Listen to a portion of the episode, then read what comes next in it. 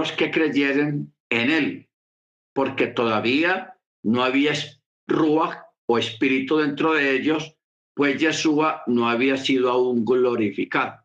Ojo con esto.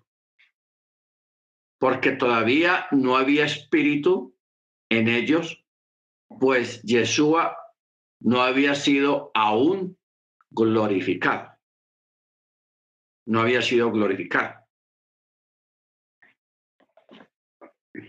Ok, ustedes recuerdan que Miriam, que fue de las primeras testigas de la resurrección, ah, ella trató de tocar a Jesús y Jesús le dijo, no me toques.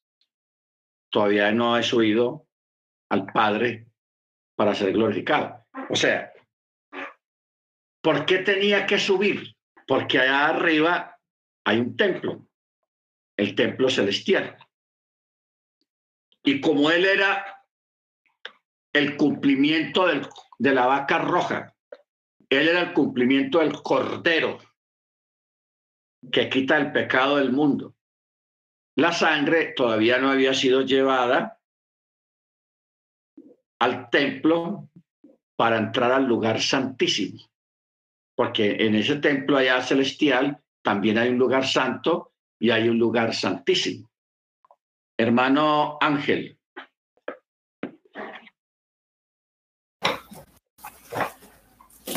En esta parte que está hablando de, de Shavuot, eh, fíjese que eh, eh, no sé si estoy bien, quisiera compartir esto que me, lo, puedo, lo podemos checar, puede abrir la escritura de Hebreos 10, 15, porque como estamos viendo, usted está diciendo que fue entregada la Torah escrita y la Torah oral.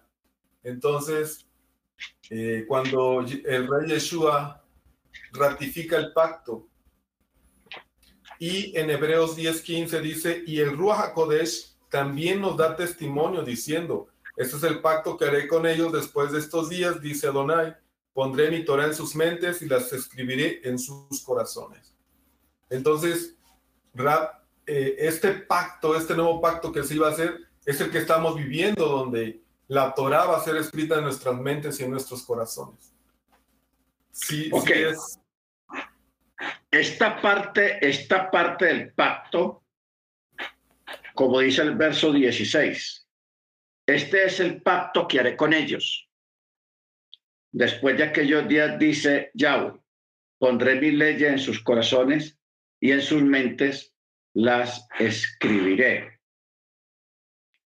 Eh, esta parte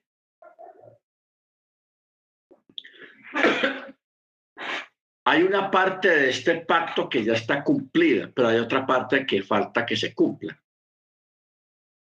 La que está cumplida es que ya estamos bajo esta promesa. ¿Ok? Cuando dice, eh, después, el verso 15, nos testifica también el Rúa Santo, porque después de haber dicho, este es el pacto que haré con ellos. ¿Ok? El, primer pacto que se llama el nuevo pacto, porque es que hay que, hay, que entender que son muchos pactos.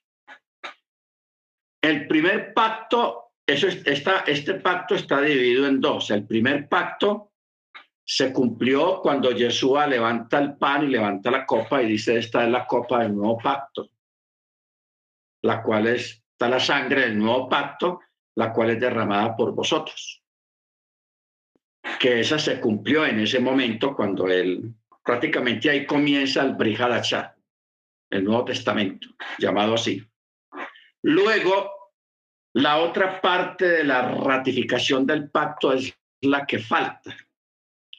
En este momento, lo que nosotros tenemos o estamos viviendo es el cumplimiento de la Torah oral.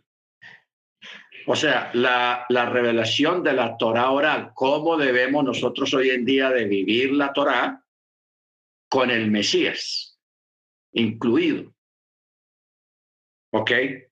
Cuando venga la parte del milenio, que esa es la que falta, que en ese tiempo de forma automática, de forma sobrenatural, todos nosotros vamos a tener conocimiento de la Torah en forma automática. O sea, eh, el contexto de esto dice de que no, no, no hay necesidad o no va a haber necesidad de que un compañero le diga a otro, ve, enséñame la Torah que yo no entiendo esto, sino que dice, todos comprenderán y entenderán la Torah de forma automática.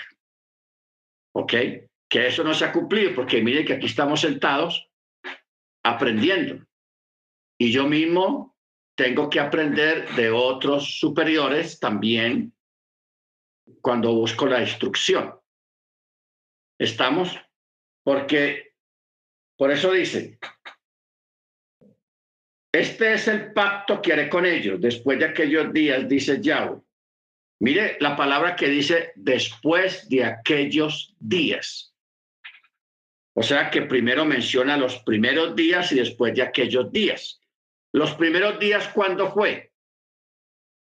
A partir de Pentecostés, de, este evento que estamos hablando en este momento, que comenzó, llamémoslo el avivamiento, comenzó eh, la recepción del Ruach Jacodés y el cumplimiento profético de la fiesta de Chabuot.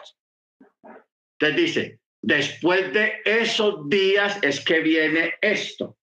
Pondré mis leyes en sus corazones y en sus mentes las escribiré.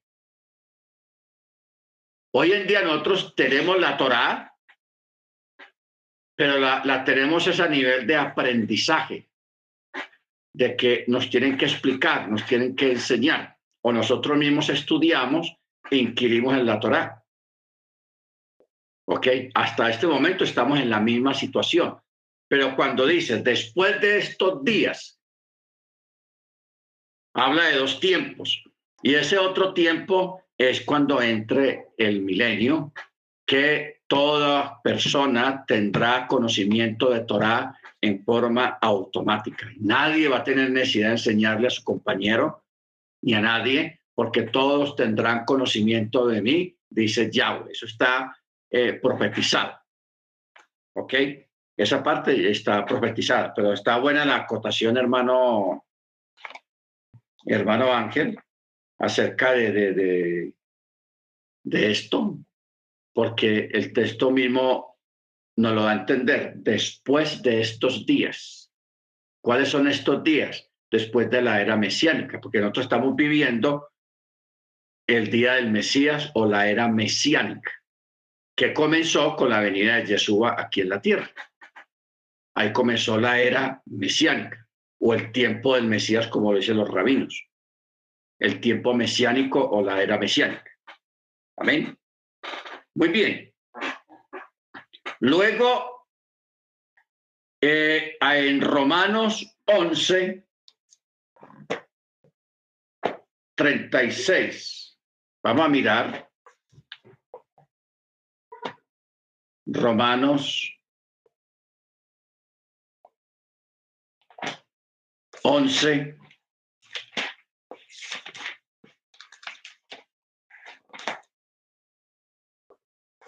36, donde habla acerca de las tres fases de la redención. Ojo, tres fases de la redención.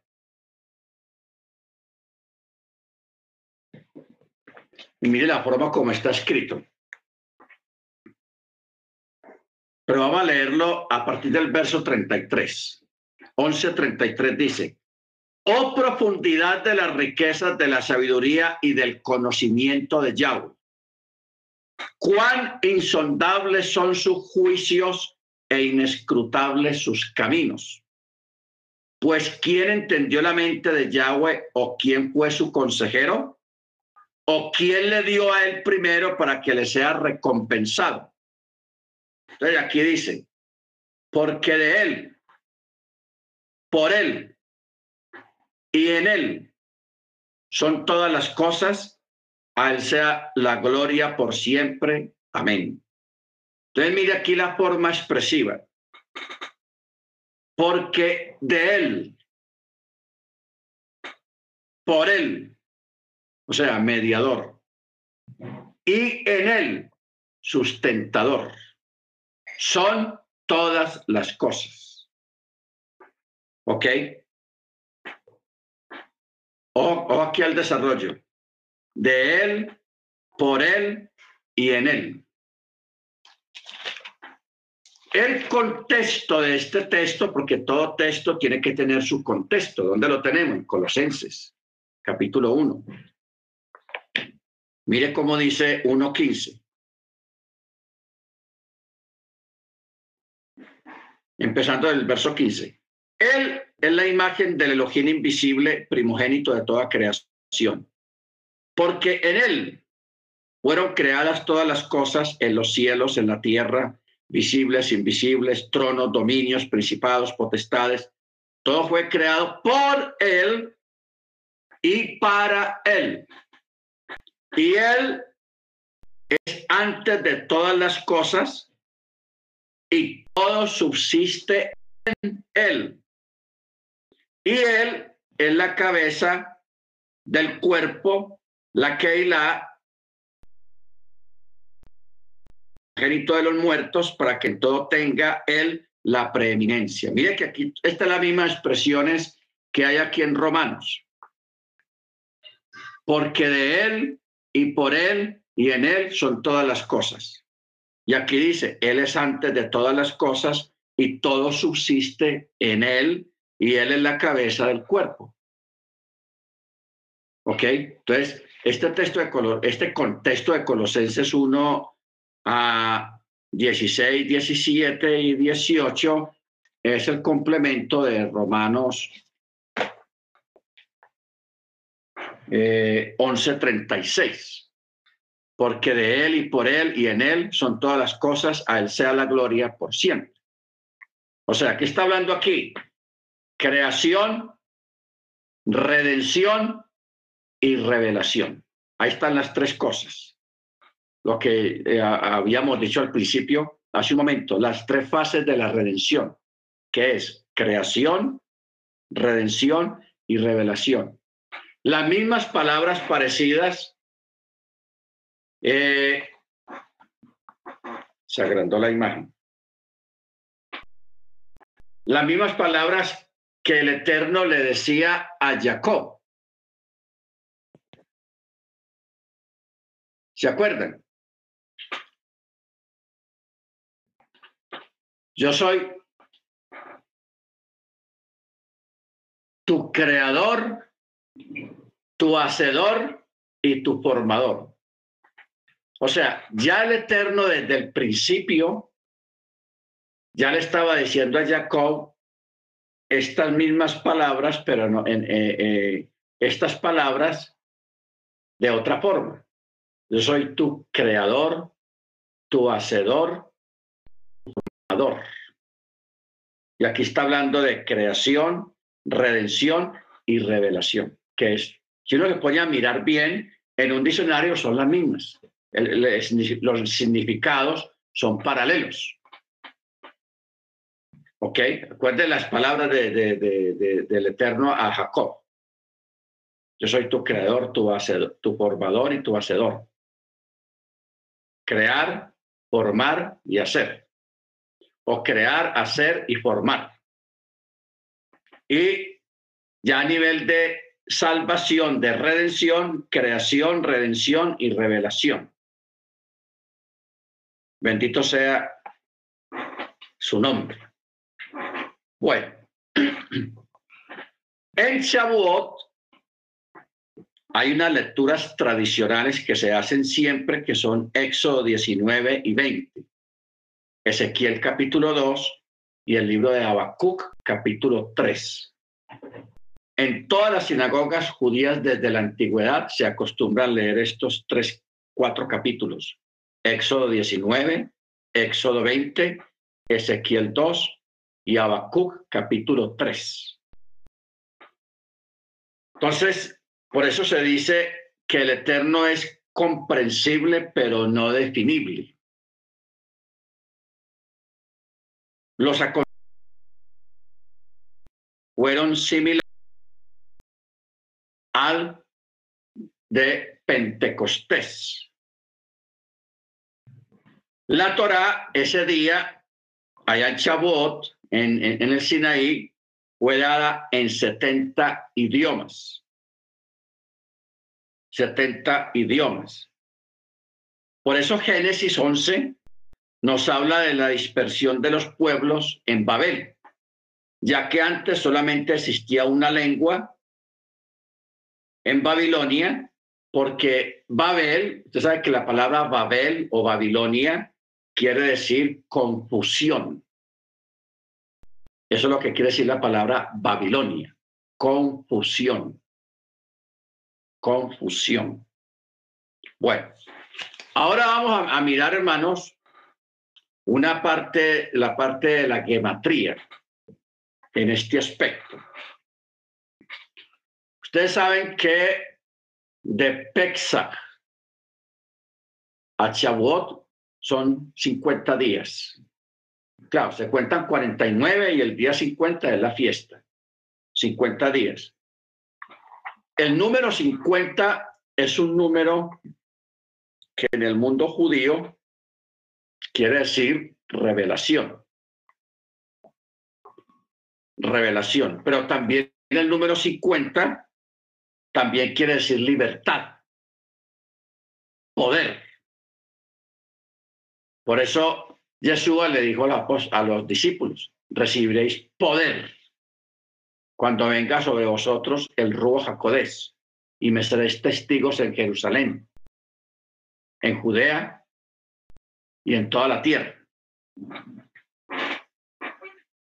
En el libro de Génesis hay 50 capítulos. Ojo con esto, 50 capítulos. El arca, el ancho del arca de Noé fueron 50 codos. El ancho, no el largo, el largo era más, era más largo. La tierra es 50 veces más grande que la luna. El número 50 es usado 77 veces en la escritura, en la Tanakh. Ojo con esto, el número 50, porque estamos hablando de, de, lo que son las cuentas del Homer, del significado del día, de los 50 días que hay entre Pesach y Chabuó y la fiesta. Son 50 días. Y estamos mirando qué significa el número 50 a nivel de gematría. El número 50 es usado 77 veces en la Biblia. Usted sabe que el 7, los dobles 7, es perfección, lo perfecto del eterno. La gematría de 50 es nun, o sea, nun, o sea, la n en, a nivel de gematría es 50. Nun, la nun, ¿qué significa la n en el hebreo? Significa semilla, significa vida y también significa reinado. En hebreo, reino heredero del trono. También significa continuidad, perpetuidad y eternidad. Todos estos significados que tiene la NUN y que tiene el número 50 tienen que ver y apuntan al cuerpo del Mesías, o sea, la congregación, la Keilah. ¿Ok? Baruch Ahora, si nosotros miramos aquí en Éxodo 19, 16, mire cómo dice. Y aconteció que al tercer día, cuando llegó la mañana, hubo truenos y relámpagos y una densa nube sobre el monte y un fuerte sonido de bocina y tembló todo el pueblo que estaba en el campamento.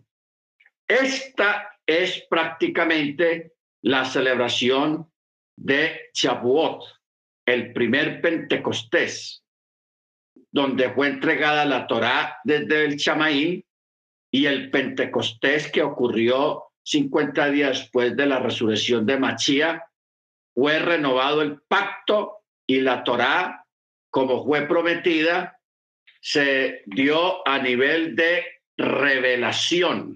Ojo, se dio a nivel de revelación. Por eso es que nosotros, hermanos, eh, entendemos mejor la Torá. ¿Por qué? Porque tenemos el Brihadachá, tenemos el nuevo pacto, tenemos al Mesías, y a través del Mesías es que entendemos mejor la Torá. Porque hay personas que tratan de entender el Nuevo Testamento. O sea, se concentran mucho en el, en el en el nuevo pacto.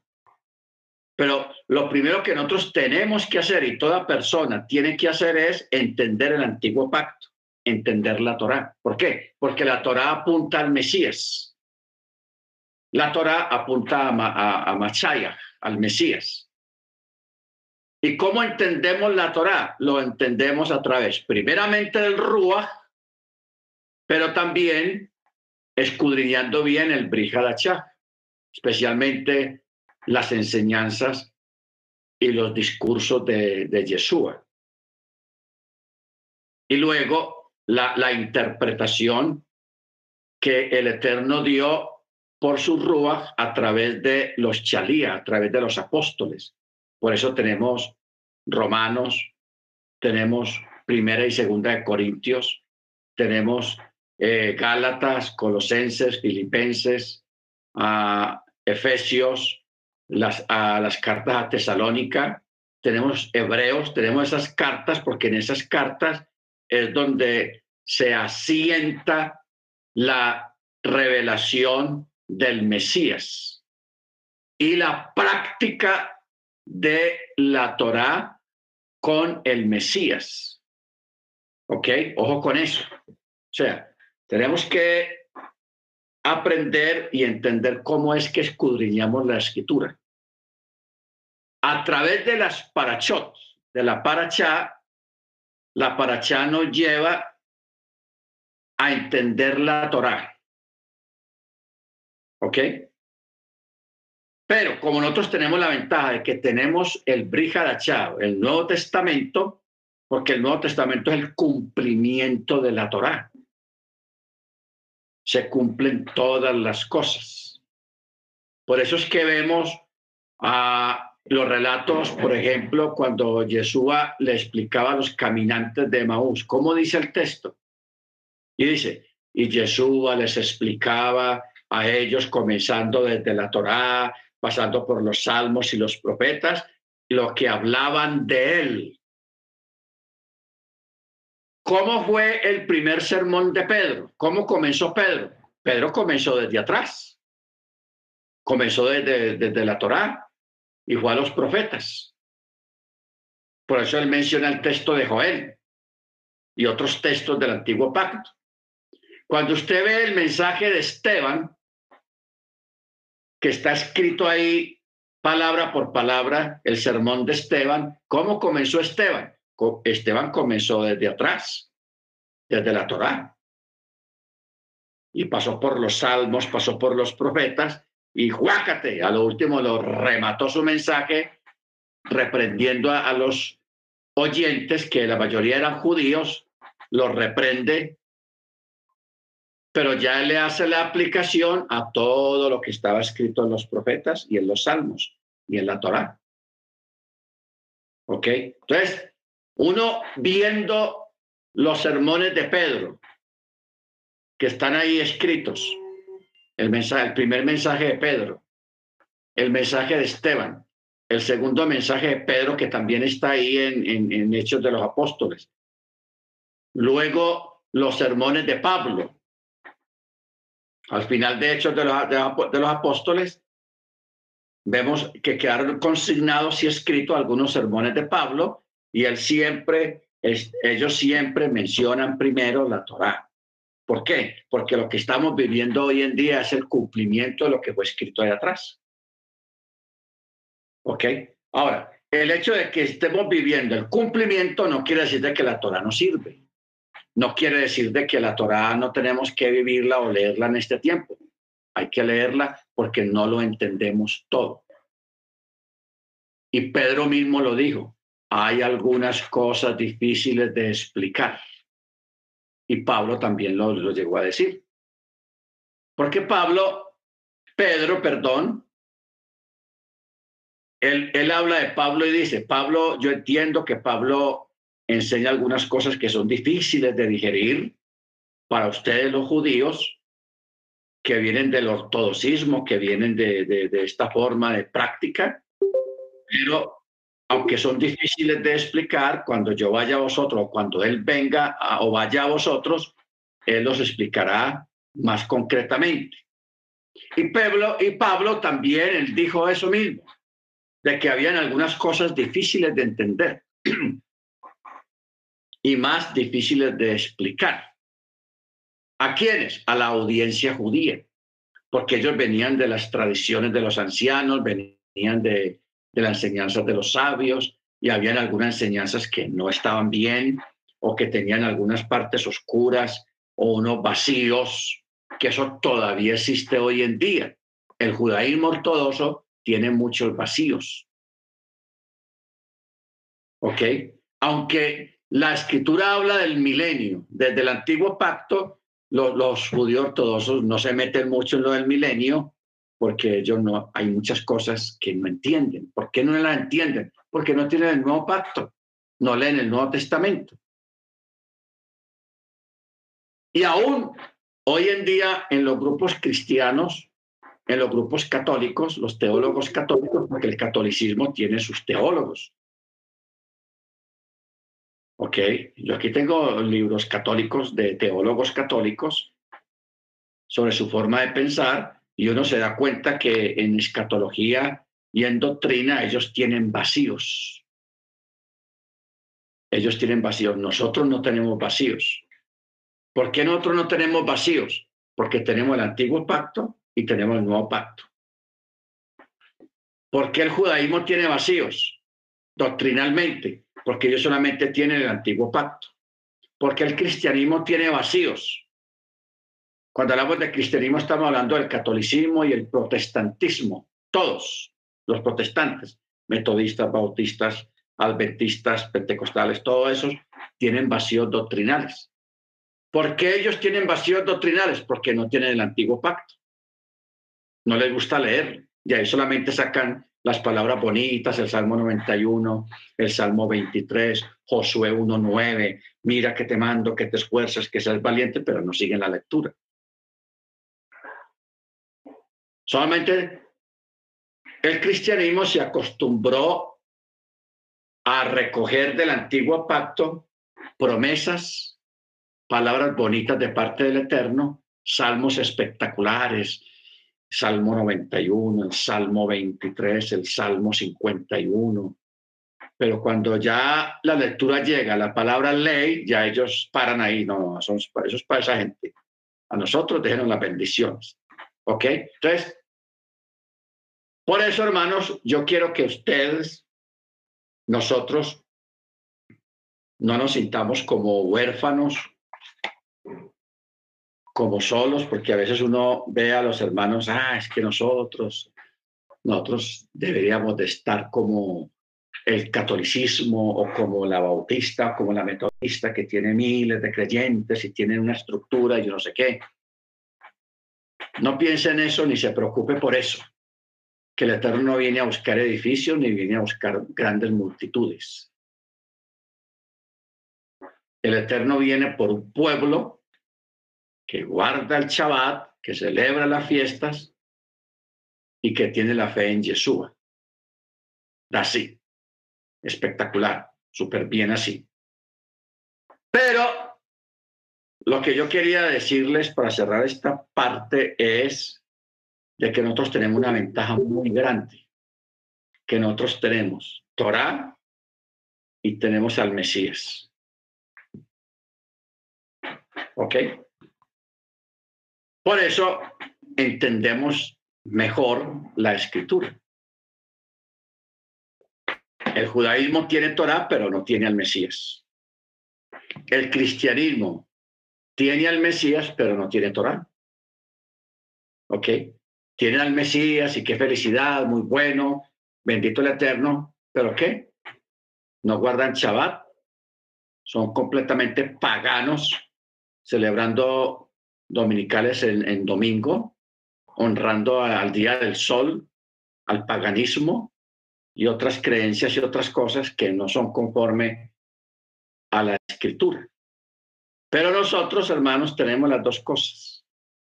Por eso eliminamos unas cosas, eliminamos otras, eliminamos aquí, eliminamos allá, porque lo que tenemos nosotros que aprender ahora, que tenemos Torah y tenemos a Machía, es aprender a, vivir y a guardar el mandamiento de acuerdo al Mesías y de acuerdo a la Torá o de acuerdo a la Torá del Mesías. No a la Torá del ortodoxismo, porque ellos le añadieron cientos, acuérdese que ellos tienen mil, mil ciento cincuenta mandamientos, los ortodoxos. La Torah comienza con una secuencia, las diez alocuciones, o sea, los diez mandamientos, luego los 613 mandamientos, que eso es lo legal que hay en la Torah. Pero los judíos ortodoxos le añadieron más y más y más y más, y hoy en día tienen como mil, mil ciento cincuenta y ellos van añadiendo más. Tienen que añadir más por los cambios de los tiempos porque los tiempos van cambiando, la vida moderna se va acelerando y se van presentando cuestiones, preguntas y situaciones que hacen que ellos tengan que crear más alajot, más alajá, o sea, más mandamientos. ¿No entendemos? Y nosotros no tenemos por qué irnos hasta allá de ninguna manera, sino acudir a la alajá en su momento determinado para dirimir, pero no se deja como mandamiento para todo el mundo, para todas las congregaciones, no. Haz esto y, ya, sigue adelante. Baruch. Bendito su nombre. Muy bien. Allá en la montaña, hermanos, se presentó un fenómeno que está escrito en Éxodo 20, 18. Dice, y todo el pueblo contemplaba los truenos, los relámpagos y el sonido del chofar. Y el monte humeaba y viéndolo el pueblo se estremecieron y se mantuvieron lejos. Les dio miedo y se alejaron. Entonces, aquí llama la atención de que dice que el pueblo vio el sonido del chofar. El sonido del chofar no se ve, porque los sonidos no se ven, no son visuales. Se escuchan, pero no se ven.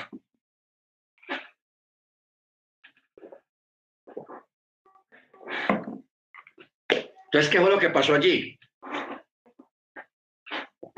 El pueblo vio algo sobrenatural que es el sonido. Lo vieron en el aire. El Eterno hablaba y ellos veían la voz. Que eso no es normal. Porque usted no puede decir, yo, hermano, yo estoy viendo su voz. Eso es imposible, eso no, no se puede ver. El único que lo hace posible es el Eterno. Porque la Torah fue dada con sonido de chofar, no fue dada con voz humana. Porque el pueblo y Moche no escucharon una voz humana. Escucharon sonido de chofar formando palabras humanas, entendibles. ¿Ok? Por ejemplo, el último sonido del chofar, que son cuatro sonidos, es un sonido que se va y se va y se va y se va y se va hasta, hasta donde la persona aguante la respiración. Ese sonido dentro del judaísmo significa clamor, el clamor del alma israelita, el clamor del creyente. Nosotros solamente estamos acostumbrados a escuchar un sonido que se va y se va y se va y ya. Pero ¿qué pasó en el Sinaí? En el Sinaí ellos vieron el sonido y lo que decía el sonido lo entendieron. Entonces, hoy en día, cuando una persona escucha el cuarto sonido, que, se va y se va hasta que aguante la respiración del que toca el chofar, el último sonido es un clamor, es el alma que clama al Eterno. Nosotros audiblemente solamente escuchamos un sonido.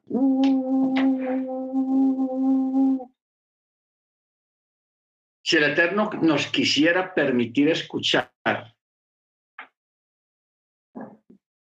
qué es lo que quiere decir el sonido o qué está diciendo ese sonido, ¿qué escucharíamos? Rahem, Rahem, Rahem, Rahem o Yahweh, Rahem, o sea, ten misericordia de nosotros, ten misericordia de nosotros. Eso sería lo que veríamos o escucharíamos en un momento dado. ¿Ok? Baruch O sea, el texto lo dice claramente, por eso dice en el texto hebreo dice, Behal Haam Roim Hakolot, o sea, y el pueblo vio el sonido, vio el sonido, no solamente lo escuchó, sino que lo vio. Behal Haam Roim et Hakolot, vieron el sonido. Luego dice, Beet Halapidim, Beet Kol Hachofar, Beet Hajar Achem, y Bayar Haam Bayanu Bayam, Bayamdu Merahok y se mantuvieron lejos. Cuando dice veían los sonidos, esta frase implica que ellos vieran lo que vieron lo que normalmente es audible, ellos lo vieron. Lo que es imposible ver en otro lugar. Se entiende esto como un hecho milagroso que fue más allá de las leyes naturales. Los sonidos no deben ser confundidos con los truenos y los sonidos del chofar mencionados en Éxodo 19, 16, sino que se refiere a los sonidos emitidos por Elohim al enunciar los diez mandamientos. ¿Por qué los sabios o los a geógrafos nunca dicen los sonidos emitidos por el Elohim al anunciar los diez mandamientos. Nunca dicen anunciar. Sí, siempre dicen enunciar. Ojo. Es como la otra palabra que usan mucho los sabios. Una cosa es aprender y otra cosa es aprender. ¿Ok? aprender con H intermedio. Pero otra cosa es aprender. Aquí una cosa es anunciar y otra cosa es enunciar. Cuando usted lee los escritos rabínicos y en la misma Torah, porque la misma no, no dice anunciar, dice enunciar.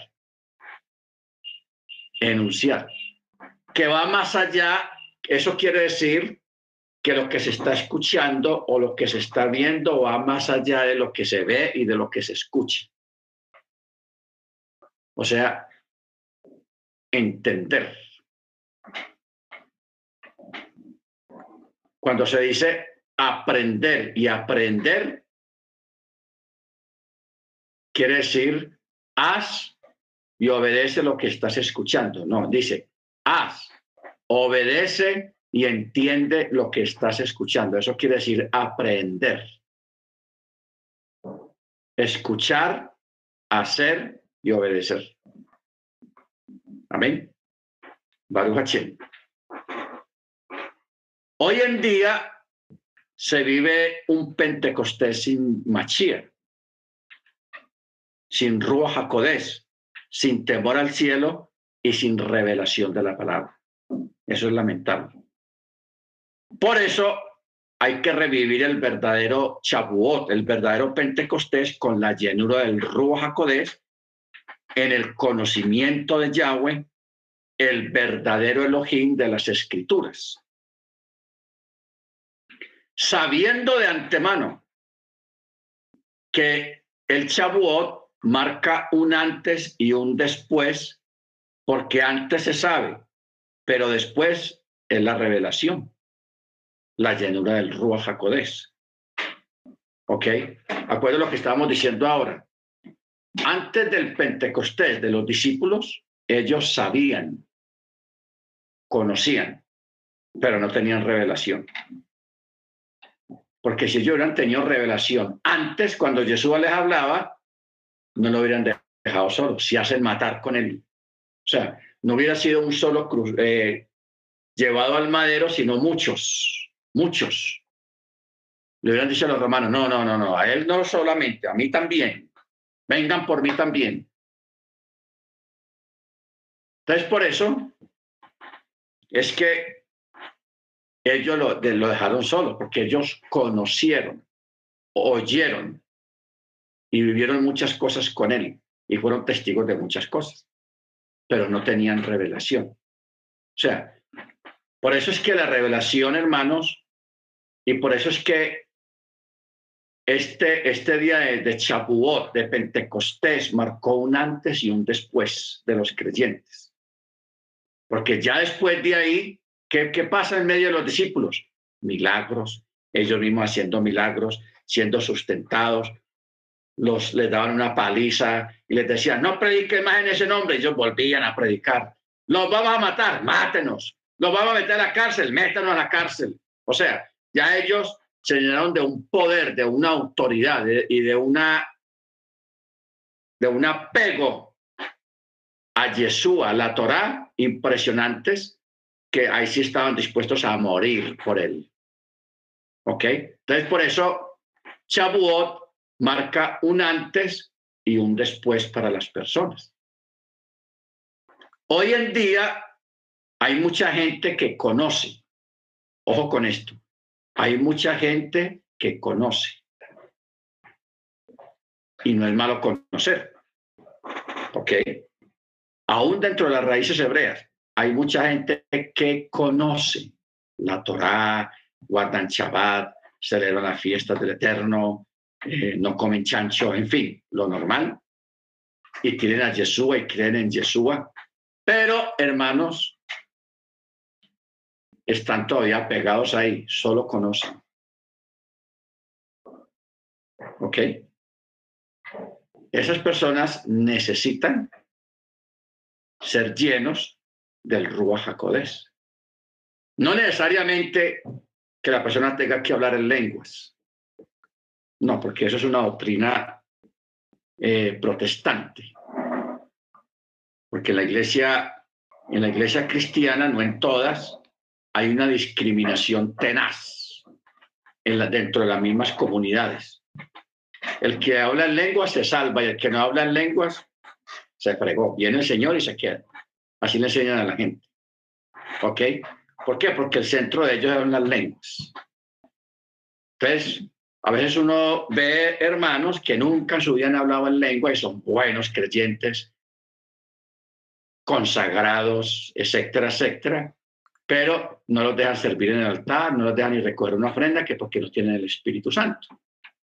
Lo están discriminando y eso es discriminatorio. En cambio, los que hablan en lenguas, eso sí, así dan mal testimonio, así hablen torcidos, así sean torcidos, pero eso sí los usan y sí les dicen que son salvos, porque, porque ya hablaron en lenguas, dieron tres, cuatro palabras en lengua. Entonces, eso es discriminación. Pero la llenura del Ruach HaKodesh, hermanos, se basa en una experiencia, en un toque del Ruach, que puede ser manifestado a través de hablar en lenguas también. Porque yo allá llegué a estar en comunidades de raíces hebreas, de la Torá, y, yo veía hermanos ahí hablando en lenguas normal y en Shabbat en un servicio de Shabbat. Lo que pasa es que esa parte no, no la hemos como, como promovido, no, no se ha enseñado en, en ese camino, en el sentido de no hablar en lengua, no, no en ese sentido, sino en, andar, en vivir en el Rúa, en el espíritu. Porque de pronto nos hemos metido mucho en el ritual del chaval, en el ritual de la fiesta, en el ritual, en el ritual.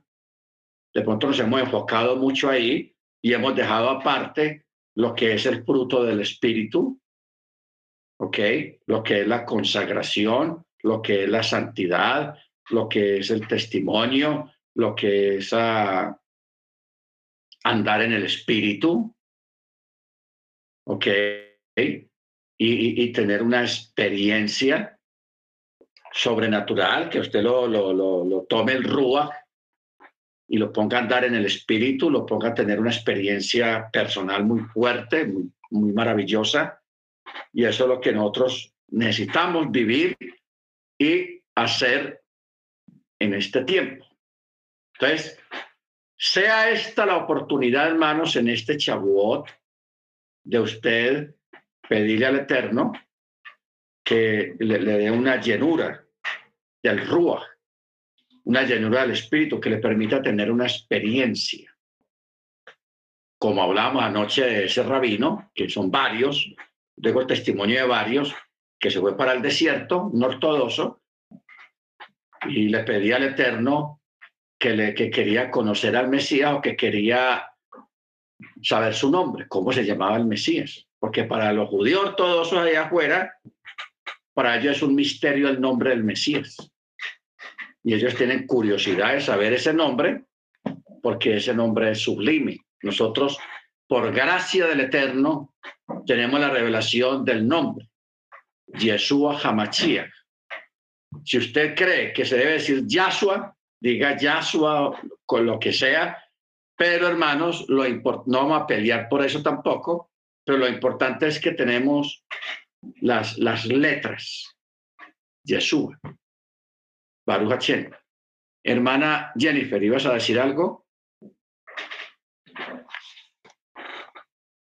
No, More. Bueno, hace rato, pero es que no lo quise interrumpir.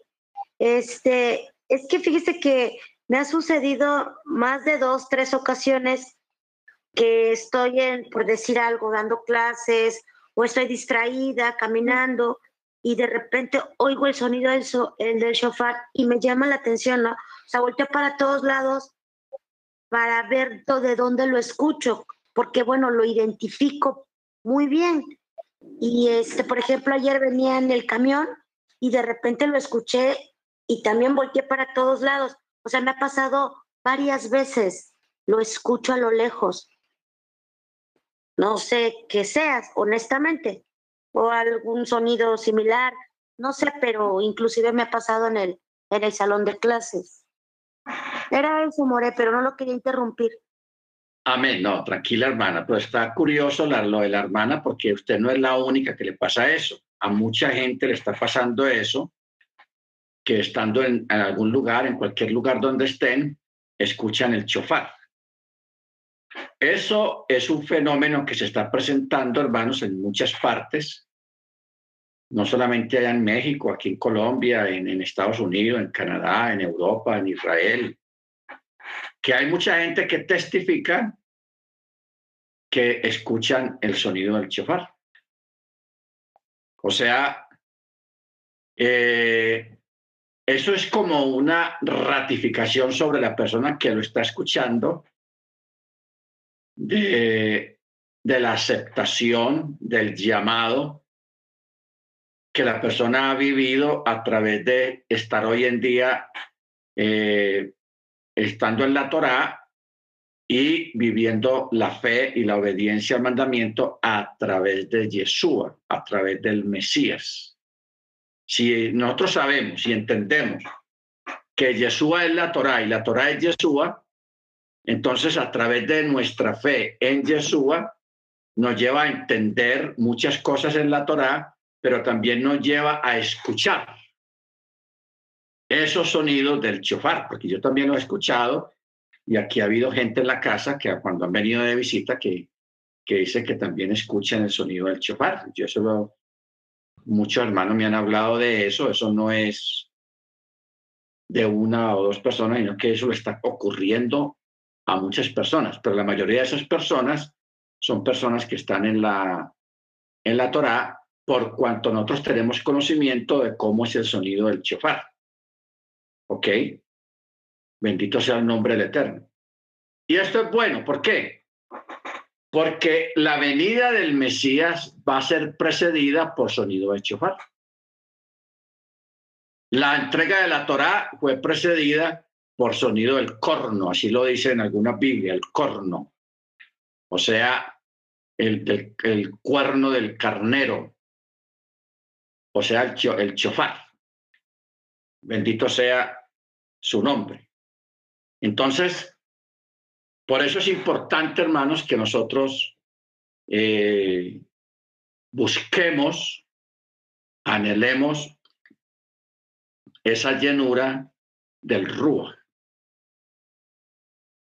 O sea, para que no quedemos solamente conociendo y escuchando. Porque los apóstoles, antes de la resurrección del Mesías o antes de Pentecostés, antes de Chabuot, ellos conocían al Mesías. Lo vieron, lo escucharon, estuvieron al lado de él, pero necesitaban algo más. Necesitaban algo más. Y eso lo, lo, ratifica también con el caso de Apolos. Que Apolos, gran predicador, era, había sido un seguidor de Juan, el inmersor de Johanán, de Juan el Bautista, y era un predicador, y, y, y, la escritura dice, poderoso en las escrituras. O sea, tenía buen conocimiento de las escrituras y era seguidor de Juan y era predicador del grupo de Juan. Entonces, Priscila y Aquila lo escuchan y lo, en vez de interrumpirlo, no, hermano, usted está perdido, a usted le falta esto, no, ellos con respeto, porque uno tiene que ser respetuoso, hermanos, aprendamos de, de, de ellos. Ellos lo escucharon, quedaron maravillados del mensaje y cuando terminó el servicio llevaron aparte a Apolos y le explicaron más claramente el Evangelio, o sea, el mensaje, la buena nueva de Jesús. Pero lo hicieron con prudencia. ¿Ok? No era que Apolo estuviera perdido, no, él no estaba perdido. Era judío, conocedor de las escrituras, simplemente que le faltaba algo. Y le faltaba el, el, mensaje completo. Porque este caso de Apolos, hermanos, o los seguidores de Juan, es algo digno de que nosotros lo tengamos en cuenta y lo miremos con lupa. Con lupa. ¿Por qué? Porque hablando del entorno del Mesías, del entorno de Jesús, o sea, lo que ocurrió a su alrededor. Podemos decir que habían tres grupos. Primer grupo, Yeshua y sus discípulos y los que lo seguían a él. Es el primer grupo. Segundo grupo, los seguidores de Juan. Porque Juan, sin darse cuenta, se le armó un grupo. Oh, wow. Juan, Juan, ¿qué diría Juan? Uy, yo no venía a esto, ¿cómo así? La gente me está siguiendo y aquí es que es que, un grupo. ¿ah? Si yo solamente vine a presentar al Mesías. Pero se le armó un grupo grande de seguidores que alguna vez como que se cruzaron con Yeshua por ahí a, media distancia, que Pedro le dice a Yeshua, Señor, dile a ellos que se junten con nosotros y ya Juan había muerto. Pero había un grupo que predicaba, que anunciaba eh, el, el, mensaje de Juan, el mensaje de arrepentimiento. Y se armó un grupo. una escuela. Entonces Pedro lo vio y le dijo a Jesús, Señor, mire esa gente, mire esos manes por allá, esa gente. Diles que se junten con nosotros. Hágale, hágale, dígales. ¿Qué le dijo Yeshua? Le dijo, espera, espera, Pedro, no seas tan acelerado, hombre. Déjalos. Que el que no es contra nosotros, por nosotros es. En dos palabras, Yeshua le dijo a Pedro, tranquilo, que ellos vienen, van a llegar a nosotros o a ustedes en su momento, en su tiempo, en el tiempo del eterno. Como el dicho que se dice, en el tiempo de Dios. Pero ellos no estaban haciendo nada malo. Ni estaban en una falsa doctrina, tampoco. ¿Ok? Porque entendamos bien estas palabras de Jesús, que no es contra nosotros, por nosotros es. ¿Ok? Baruch Ahora, ya mire que eso duró hasta después de Pentecostés, que ya los discípulos estaban predicando, ya estaba Pedro por allá predicando, Felipe por allá predicando, Andrés por allá predicando, ya Pablo estaba llegando al camino también. Y esta, esta pareja se encuentran, van a dar por allá a un lugar donde estaba reunido Apolo y muchos seguidores de Juan. Y ellos le hablaron a Apolos y mire quién le hablaron. No le hablaron a los creyentes, sino a Apolos, al que los dirigía. Y ahí donde vino el empalme. Ya ellos se añadieron y ya hubo un solo grupo. ¿Ok? Entonces, ¿por qué estamos hablando de esto, hermanos? Porque a veces uno ve gente, grupos de raíces hebreas por ahí regados, ah, y uno por celo, por envidia, lo que como usted lo quiera interpretar, uno quisiera que esa gente se uniera con nosotros. ¿Ok? Y de pronto van a llegar, pero que no sea algo humano, que usted fue y los convenció y bueno, no, que sea algo dirigido por el Rúa, por el Eterno, que en su momento ellos llegan. El Eterno hace el empalme, pero eso es en el tiempo de Dios, es el tiempo del Eterno, no en el tiempo nuestro, ni en el deseo nuestro, sino en el tiempo del Eterno. ¿Ok? Ojo con eso.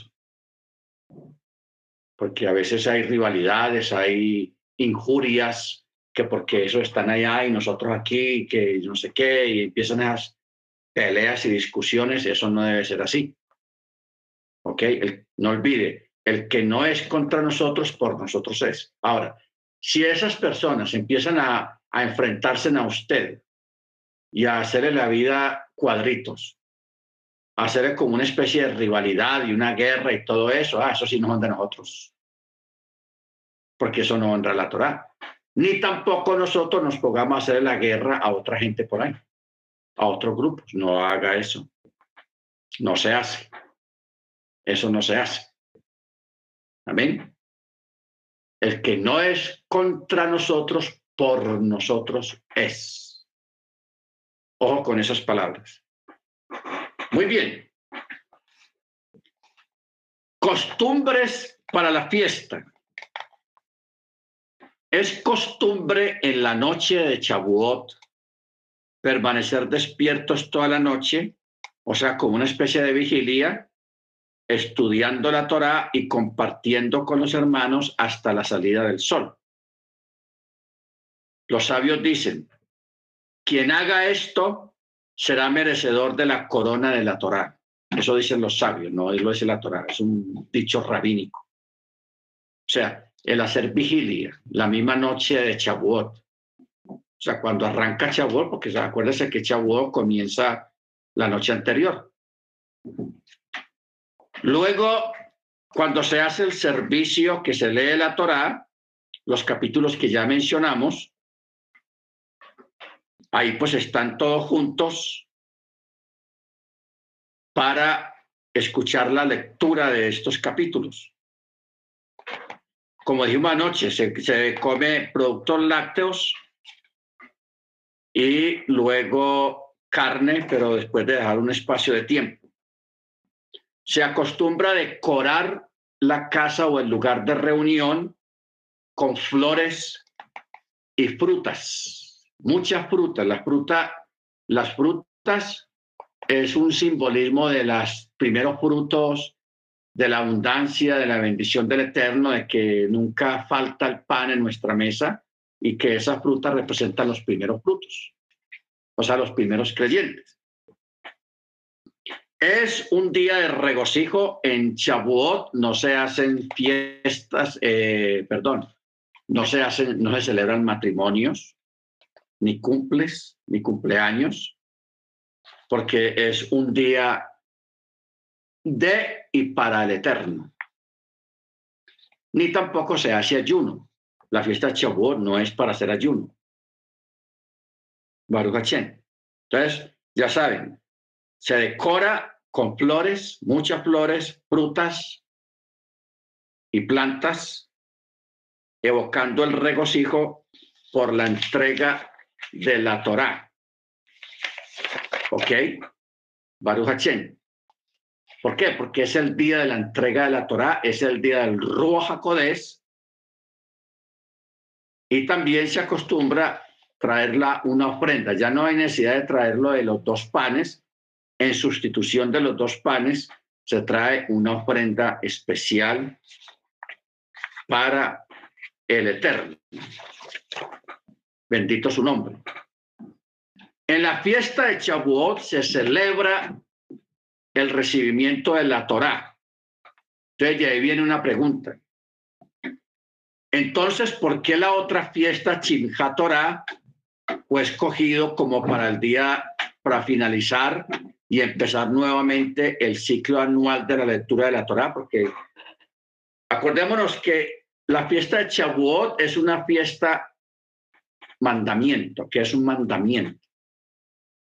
Hay otra fiesta que es rabínica, que esa fiesta se celebra después de Sukkot, que se llama Chimha Torah o sea, la fiesta de la Torá. Entonces, y ahí viene la pregunta, ¿por qué hay dos celebraciones? La, la Torah es una fiesta rabínica. ¿Qué significa Chimha Torah? Que en Chimha Torah se termina el ciclo de leer toda la Torá desde Génesis a Deuteronomio. Ahí termina el ciclo. O sea, al Shabbat después de Chimha Torah,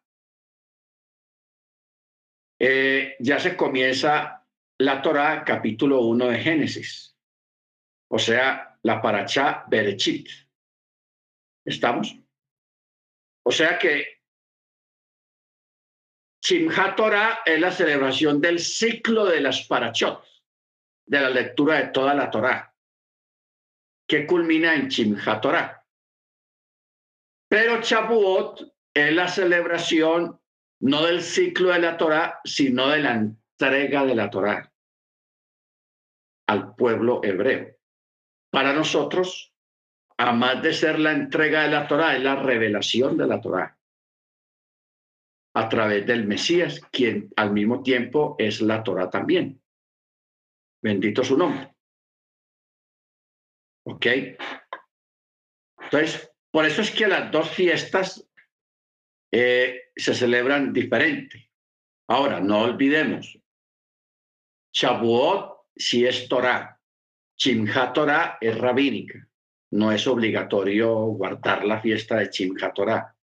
Es rabínica, si es la celebración de, del el fin del ciclo de lectura de la Torah anual porque ya después al Shabbat, después de Chimha Torah, ya comienza Génesis 1, la Parachá Berechit.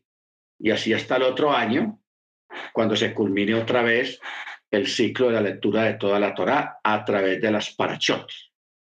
Amén. Por eso dice en Éxodo 23, 16, También observarás la fiesta solemne de la siega de los primeros frutos de tus labores, de aquello que hubieras sembrado en el campo, la fiesta solemne de la cosecha del final de año, cuando hayas cosechado el producto de tus labores del campo. En Deuteronomio 16, 9 al 12 dice, contarás siete semanas comenzando a contar las siete semanas desde que empiece la hoz en la mies. Entonces celebrarás la solemnidad de las semanas en honor a Yahweh tu Elohim. Darás una ofrenda voluntaria de tu mano según te haya bendecido Yahweh tu Elohim. Y te regocijarás en presencia de Yahweh tu Elohim. Tú, tu hijo, tu hija, tu siervo, tu sierva, el levita, que esté dentro de tus ciudades, el extranjero, el huérfano, la viuda que estén en medio de ti, en el lugar que Yahweh tu Elohim escoja para hacer habitar allí su nombre. La necesidad de estas dos festividades se puede explicar a través de una parábola que ha sido transmitida de generación en generación. Vamos a mirar la parábola. Dice, una vez un rey promulgó un decreto. Cualquiera de sus súbditos era bienvenido para tratar de obtener la mano de su hija, pero con una condición. A la persona indicada no se le permitirá ver a su hija antes del matrimonio. Ojo con esta parábola, es una parábola. Ya entendemos. Un rey quería casar su, su hija entonces dijo, la persona que se le permita casarse con ella no la puede conocer antes de, que sea escogido. O sea, cuando se escoja la persona, ya va a conocer a la, a la, a la futura esposa. Entonces dice, y el decreto real causó gran conmoción Rápidamente los distintos lugares del pueblo fueron invadidos por chismes y especulaciones. Ah, ¿será que es muy fea la novia? ¿O será que tiene, le falta un pie o le falta un ojo? O en fin, la gente comenzó a hablar. Chismes y cuentos, especulaciones. Uno dijo, ah, yo he escuchado que la hija del rey es muy astuta, dijo uno. Otro dijo, yo he escuchado que es sordomuda, otro dijo, ah, yo estoy seguro que es una imbécil. Oh. Y dijo otro, oh, eh, de un lado a otro los rumores corrían. Finalmente, un judío sincero, un hombre sincero, dijo en voz alta, ah, yo estoy dispuesto a casarme con ella. ¿Qué tan mala puede ser? Después de todo, es la hija del rey y todos sabemos lo bueno que es el rey. Aquí vino alguien hablando sensatamente, tal vez. El rumor se esparció rápidamente de lo que dijo este hombre sensato y el rumor llegó a oídos del rey y el rey lo mandó llamar. Aquel judío resultó ser el único que se presentó a pedir la mano de la hija del rey, de la princesa. El rey aceptó y la fecha de la boda fue fijada. Después de una boda grande y ostentosa, el novio escoltó a su novia a su nuevo hogar, todavía con el velo puesto, o sea, no la había visto. Después de la ceremonia, no la había visto todavía, tenía un velo muy, muy pesado que no le permitía verle el rostro de la novia. La novia se quita el velo y el novio se asombró de su belleza y recordando los rumores que había sobre las supuestas falencias, él decidió probarla. Primero le habían dicho que era fea y ahora le dicen que es astuta, que es imbécil, que es tonta, entonces él la probó. ¿De qué manera? Tabló una conversación con ella, probó su carácter y sus modales y quedó realmente asombrado. En todos los aspectos la princesa sobrepasó sus expectativas y sueños. Y lleno de alegría, él realizó una gran fiesta para eh, celebrar su buena suerte, su buena fortuna. En esta parábola, el rey es el eterno. Porque aquí viene la explicación de esta parábola de la, de la joven. Cuando quiso dar la Torá, se la ofreció a cada nación. Todas las naciones la rechazaron, objetando que la Torá estaba escrita alguna misma, algún mandamiento que ellos no podían, no era compatible con sus culturas. Cuando el Eterno le ofreció la Torá a los hebreos, ellos dijeron, nace benisma, o sea, oiremos y haremos. El pueblo hebreo aceptó la Torá sin haberla conocido antes, como si estuvieran agradecidos por todo el bien que el Eterno había hecho por ellos. ¿Ok? Si, entendimos esto, y es la verdad. El Eterno le dijo, yo les voy a dar la Torá, pero ellos, él nunca les permitió ver de qué se trataba la Torá. Ellos solamente dijeron a Mochi, vaya, usted hable con el Eterno, reciba la Torá, que nosotros te oiremos y haremos. O sea, la oiremos y obedeceremos aunque el pueblo hebreo aceptó completamente la Torá, temieron una pérdida. Asumieron que las numerosas obligaciones de la Torá los privarían de sus placeres y de su libertad. Similarmente, el novio de la parábola se casó con la hija del rey, temiendo que se decepcionaría en otras áreas. Pero cuando los hebreos estudiaron la Torá y aplicaron sus enseñanzas a sus vidas, estuvieron sorprendidos, no solo que no tuvieron que dejar nada, sino que además encontraron que la Torá maximizaba todos sus placeres. Por lo tanto, al concluir la lectura de la Torá, cuando nos hemos sumergido nuevamente en sus enseñanzas durante todo un año, por eso es que se celebra la fiesta de Chimha Torah, la alegría de la Torá. En Shavuot estudiamos esta noche de vigilia para mostrar nuestra preparación y nuestras ganas de recibir la Torá. Y por cuanto que la Torá es una apreciación intelectual y una alegría emocional, lo demostramos al quedarnos estudiando Torá toda la noche. Sin embargo, en Chinja Torá se danza, se baila con los rollos de la Torá, ya que esta es una alegría del cuerpo y estamos demostrando que inclusive nuestros cuerpos se han beneficiado mucho al instruirnos en la Torá. Amén.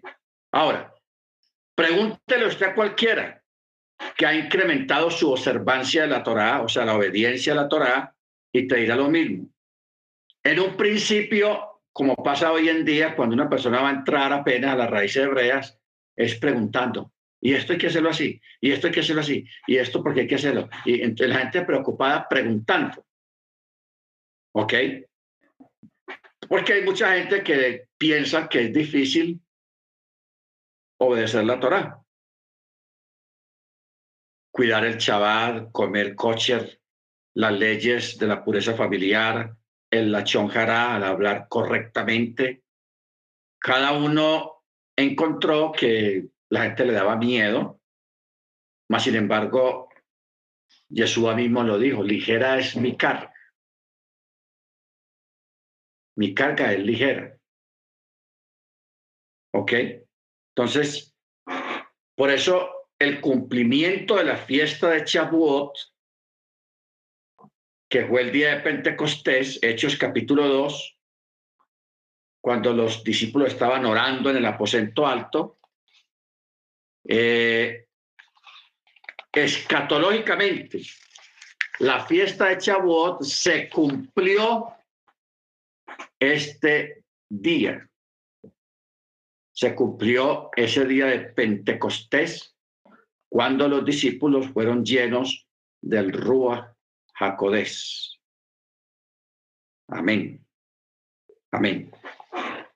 Bueno, ¿alguien quiere compartir algo más acerca de la fiesta de Chabuot, que de pronto no se haya mencionado acá, bien pueda, abra su micrófono y comparta, hermanos, o aquí quiere preguntar algo sobre la fiesta de Chabó también.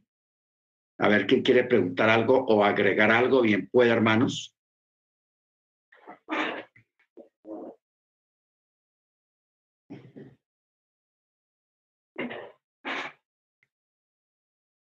Mano Maicon, mano Dagoberto, mano Freddy, mano Miriam, mano Ángel, ¿quién puede? Shalom, buenas tardes. Este, yo la duda que tengo entonces, Rap, eh, mañana, perdón, dentro de ocho días vamos, este, por lo que vi la fecha es el 4 de junio, que es el próximo sábado, el próximo Shabbat, pues al cierre del Shabbat. Este, ese día es cuando preparamos esta, eh, pues los manjares que está diciendo, vamos a arreglar y vamos a estar este, toda la noche en la fiesta y en la lectura de la Torah. Sí, es así, ¿verdad? Es la fecha, rap, este, vi un CD por ahí. Que, La, la, celebración comienza después del cierre del Shabbat, del próximo Shabbat. Ya de ahí comienza la celebración. Ah, en cuanto a la preparación de los pudines y todos esos derivados de la leche que se hacen, yogures, todo eso, eso se puede hacer a partir del viernes o si se, van a comprar hechos. O sea, todo lo que es la, la decoración, sí se, hay que hacerlo en la semana, antes del Shabbat, del, del, antes del atardecer del viernes. Se puede hacer la decoración ¿ok? O si la persona es rápida para decorar, se puede hacer el mismo eh, sábado en la noche o el domingo temprano, pero que no demore mucho porque no va a estar ocupado decorando, sino que ya todo tiene que estar listo porque hay que hacer la lectura, un servicio con lectura de estos cuatro capítulos. ¿Ok? Y es una celebración festiva. En esta, en esta fiesta se puede cocinar, o sea, se puede encender fuego. No hay problema con eso. Se puede encender fuego para el asunto de la comida y todo eso. Y es un día de alegría. ¿Ok? Ahora,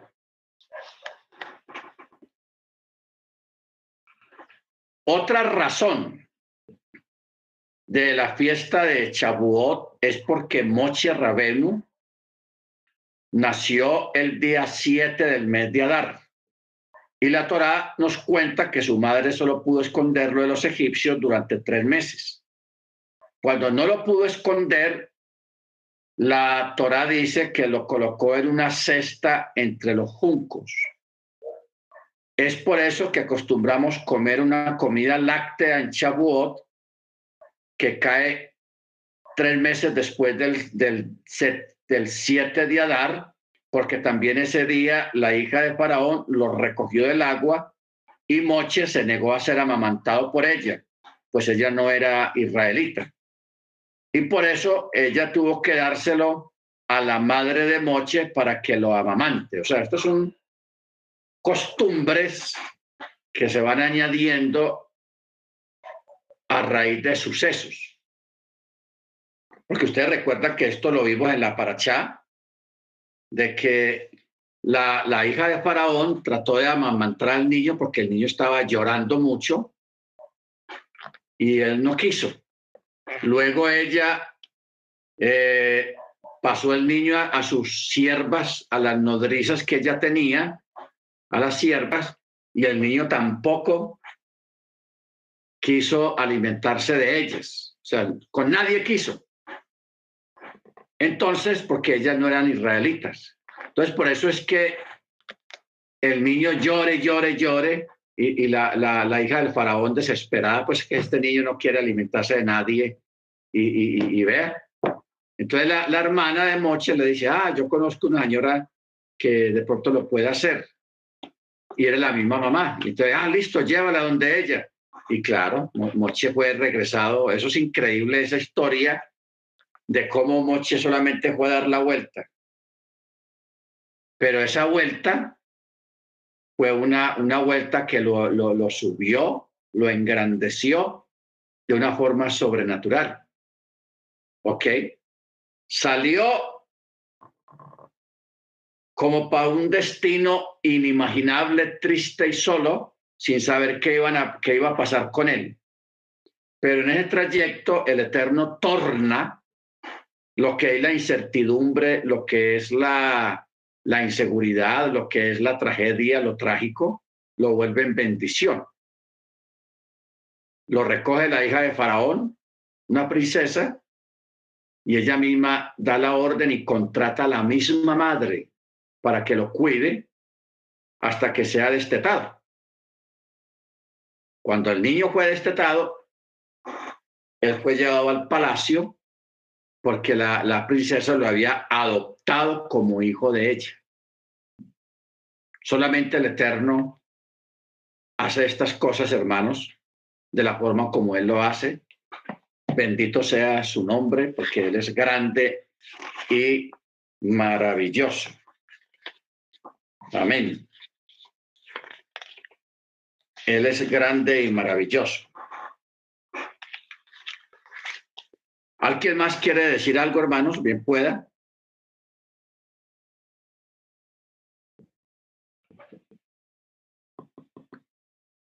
Hermano Álvaro, hermana Senia, hermana Beatriz. Shalom, hermanos. No solo eh, recordando que cuando se entregó la Torah, que perdimos, creo que perdimos como 3.000, ¿verdad? Porque eh, hicieron ese becerro de, oro. Y en, en Pentecostés, en Shavuot, eh, fue la recompensa. el Eterno nos regresó 3.000 porque recibieron el Rúa. Y usted habla mucho de eso cuando enseña eso, pero es para recordar eso también como un balance. Sí, claro, por eso las, dos fiestas, pues los dos eventos, porque fueron eventos. Es la fiesta normal, pero el evento fue sobrenatural.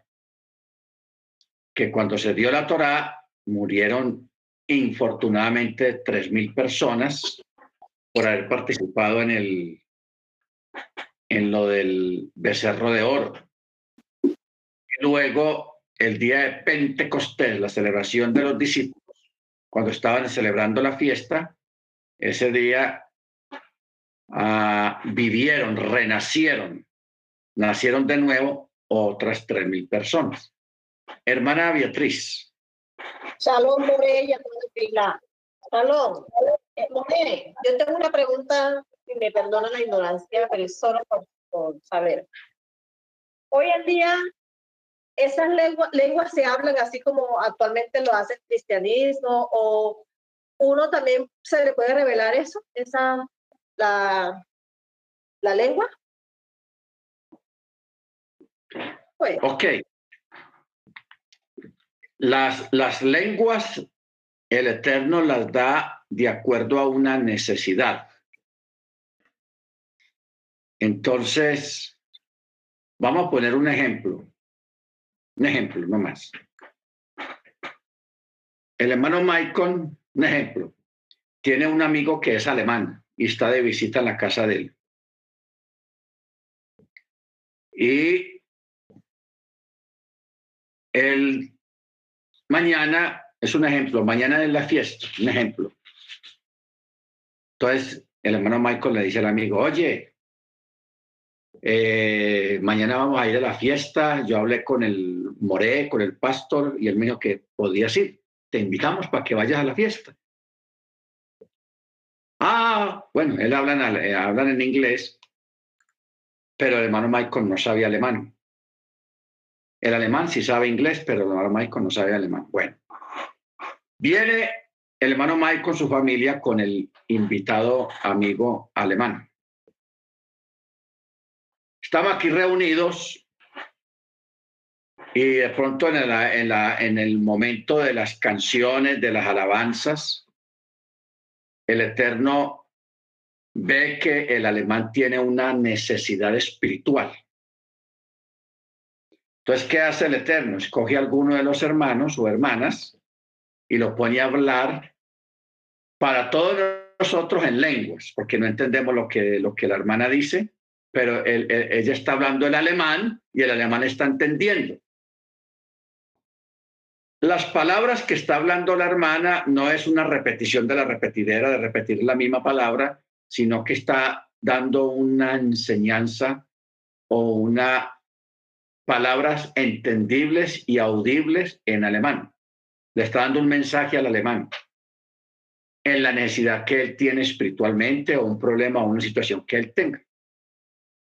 Y el alemán, oh, asombrado y asustado, uy, esta, esta señora porque sabe mi problema y mire que está hablando alemán. Oh, oye, Michael, ven, eh, eh, eh, esta mujer está hablando alemán, ella es alemana, ella habla y lo habla perfectamente bien. Entonces, hermano Michael dice, no, no, no, ella, ella, ella no sabe ni inglés siquiera, ella no habla sino castellano. Entonces, ¿por qué está hablando alemán, mi idioma? Ah, entonces el hermano Michael ya le explica, no, es que es el espíritu que sabe tus necesidades, que sabe tus problemas, por eso te está...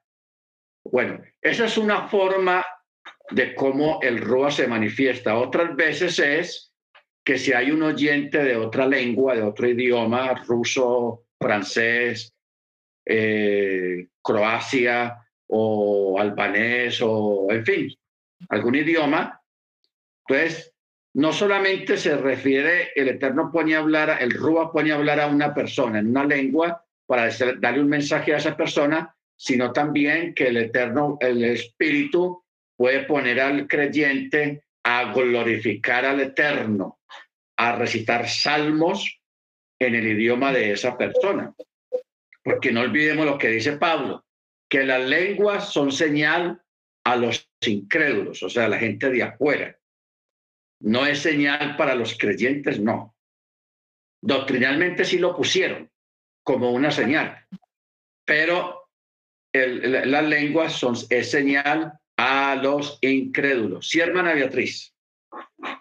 Ah, bueno, entonces en el cristianismo usted sabe que son el, el pastor o el que esté dando la prédica revela mucho la lengua y como que trata de profetizar en repetidas ocasiones las, lo que quiere referirse a lo que supuestamente la lengua está diciendo, ¿cierto? Entonces, mi pregunta es, ¿qué hay de cierto, bondadosamente, sin faltar a la Torah, que sea así? O sea, si se puede hacer o si se le puede dar continuamente a la persona estando en el Ruach Poder o en santidad eh, no importa la congregación o religión o, o, simplemente se da como usted lo está diciendo.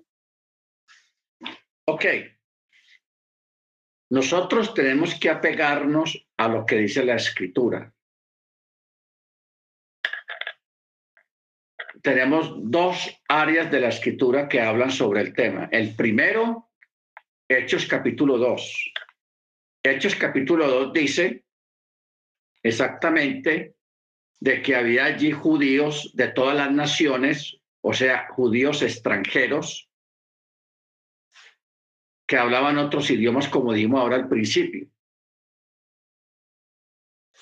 Judíos egipcios, judíos de Antioquía, judíos griegos, judíos castellanos de España, de Sefarad, judíos, en fin, de esas partes de Europa que habían ido a la fiesta, que aparte de hablar hebreo, hablaban,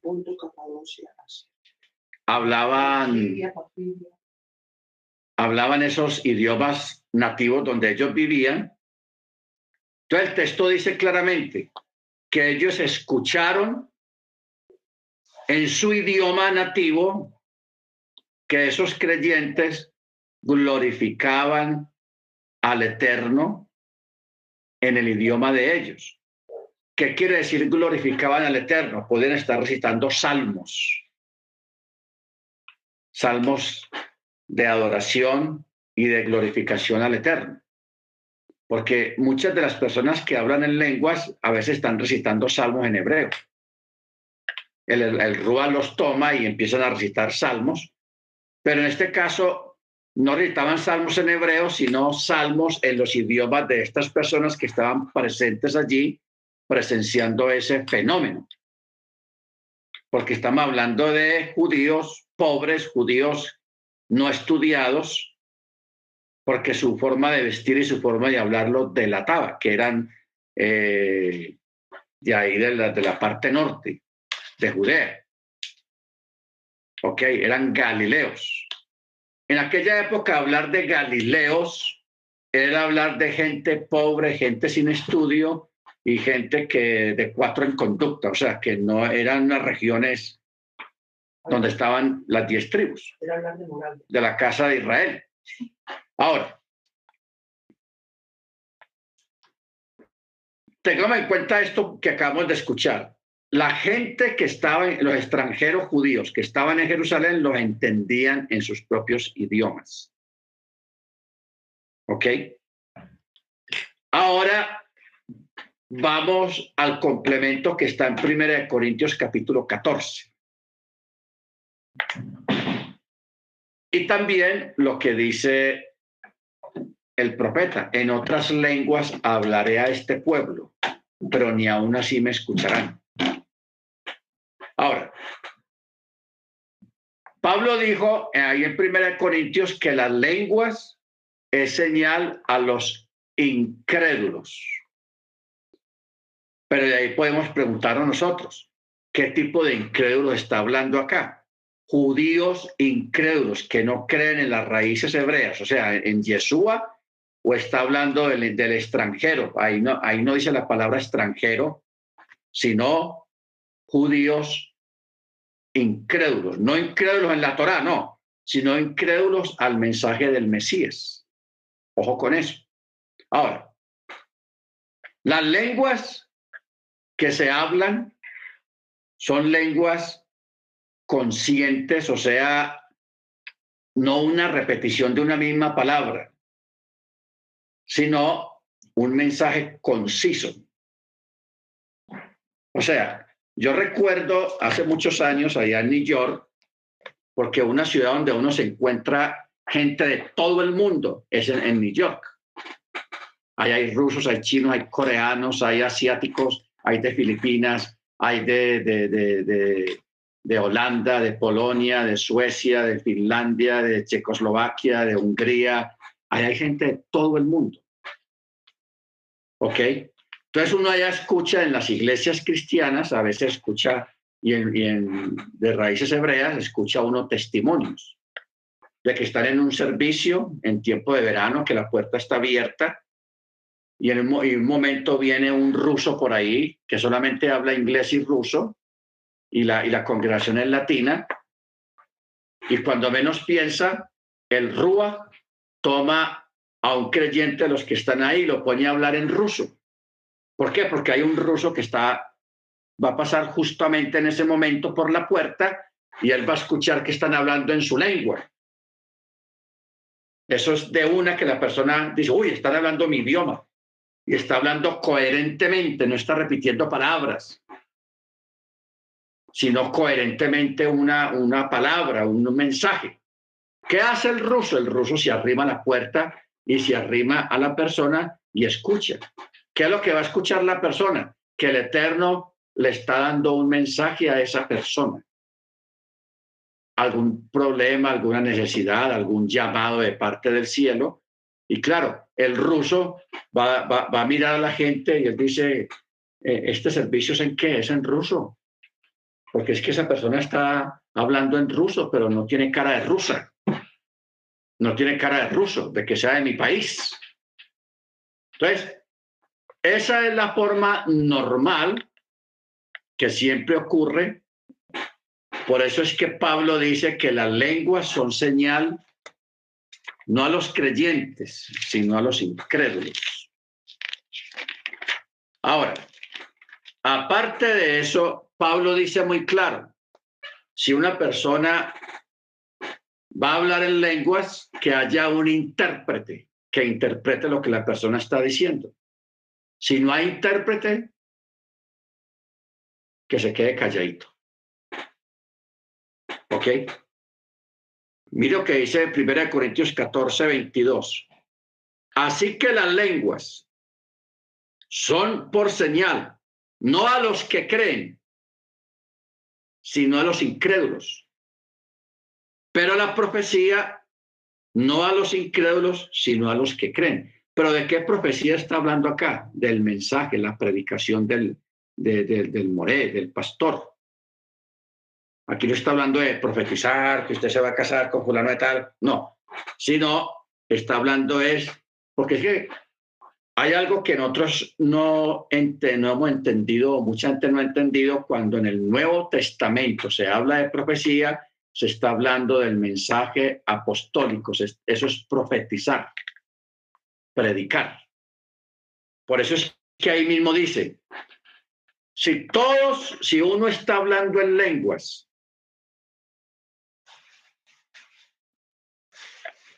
o todos hablan en lenguas, viene un incrédulo y dice, ah, esta gente está loca, mire, eso no, no, no entiende nada. Pero ¿qué dice Pablo? Pero si todos profetizan, el incrédulo es persuadido, o sea, es convencido. O sea, profetizar en el Brihadachá, en el nuevo pacto, es predicarle a la persona porque es que los profetas fueron hasta Juan. ¿Ok? No olvidemos eso. Pablo mismo lo dijo. Todos los profetas fueron hasta Juan.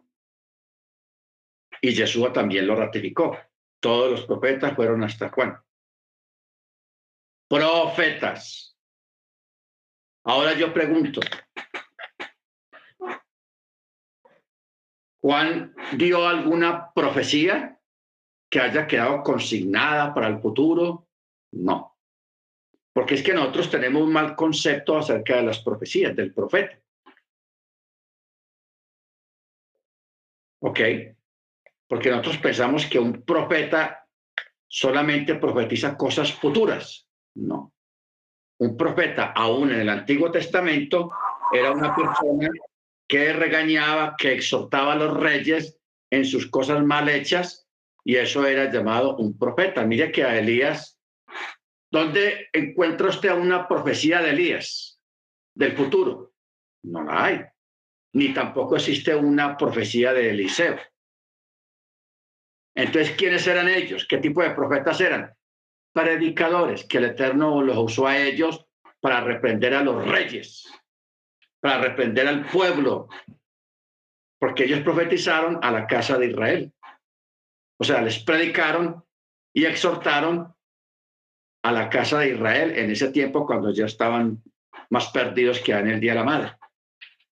Estamos hablando de la época de Acab, la época de, en fin, de esos reyes que formaban parte de las tribus del norte, del reinado del norte. Entonces, pregúntese usted mismo, ¿dónde hay profecías escritas de Elías, de Eliseo, de Juan el Bautista. ¿Qué hizo Juan el Bautista? Le jaló las orejas a Herodes, reprendió al pueblo de Israel, a los hebreos, a los judíos en esa época, y él fue llamado profeta. ¿Qué hizo Elías? También lo mismo.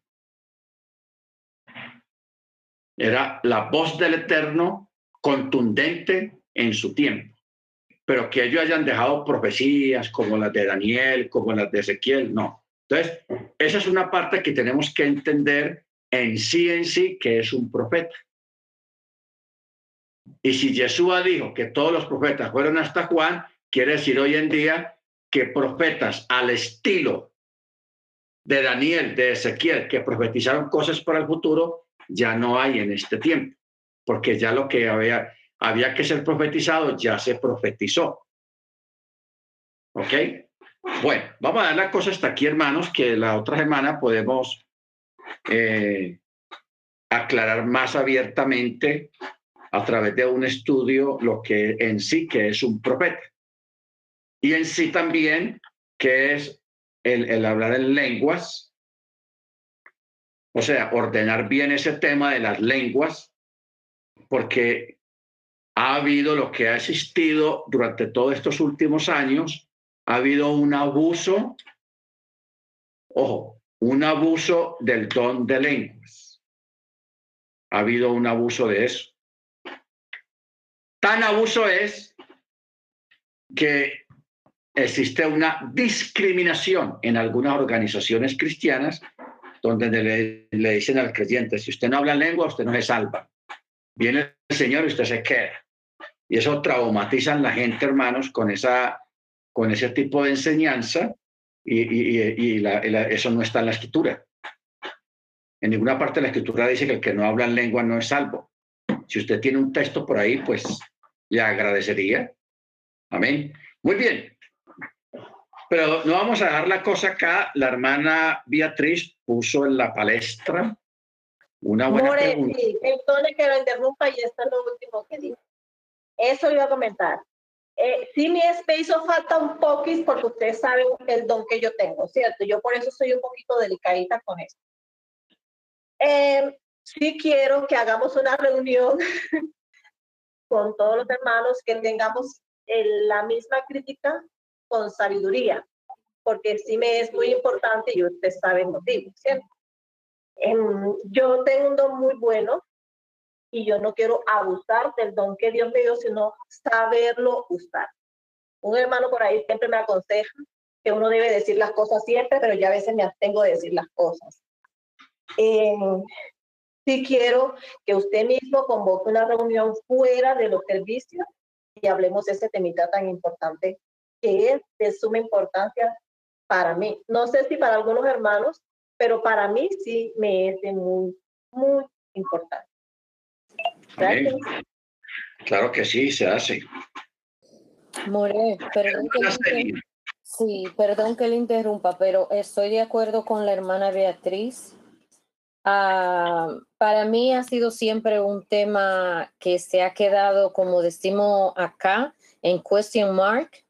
So, yo sé que usted la entiende, es como con signo de, de pregunta, porque yo llegué a la, a la, al, al, cristianismo y, y, siempre veía como que había un grupito que siempre se quedaba o no porque hablaban en lengua. Yo no hablo en lengua.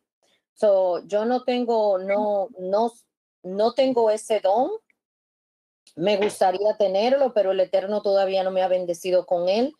Pero sí veía eh, lo que usted dice, que echan como al lado a las personas que no, no tienen ese don, pero a la misma vez yo me quedaba uh, como, ¿cómo le digo? Como me quedaba como pensando qué hablaban, porque casi siempre lo que hablaban era algo, el, el don de lengua que tenía era como raro y casi siempre repetían la misma cosa y solo se entendía la persona que lo decía.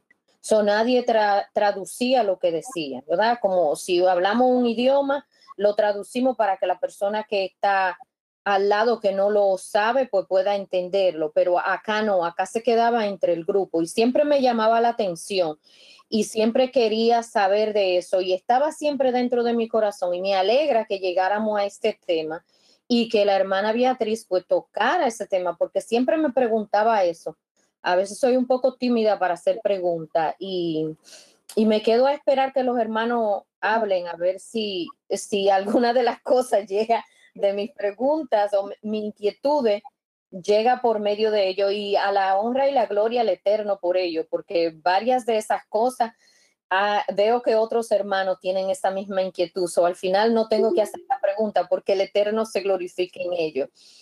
Y, pero sí es muy importante. Otra pregunta que sí yo tengo también y es, por ejemplo, yo que no tengo una Keila, donde ir y reunirme con los hermanos, yo no tengo mucho tiempo en las raíces hebreas. So, yo, yo soy principiante. No comencé con la pandemia.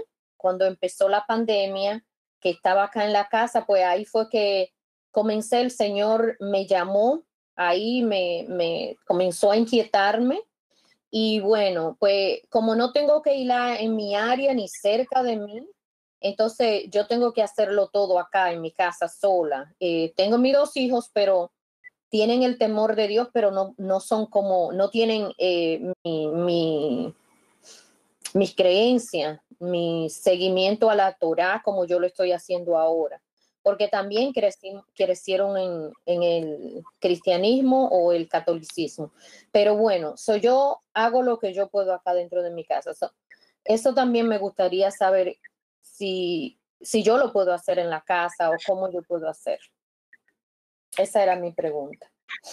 Ok, hermana, ya todo eso la otra semana lo vamos a dirimir. Ya tenemos, paramos lo de Apocalipsis y nos enfocamos en ese tema en las clases de la otra semana. Ok. Bueno, hermano, vamos a hacer la despedida. eh,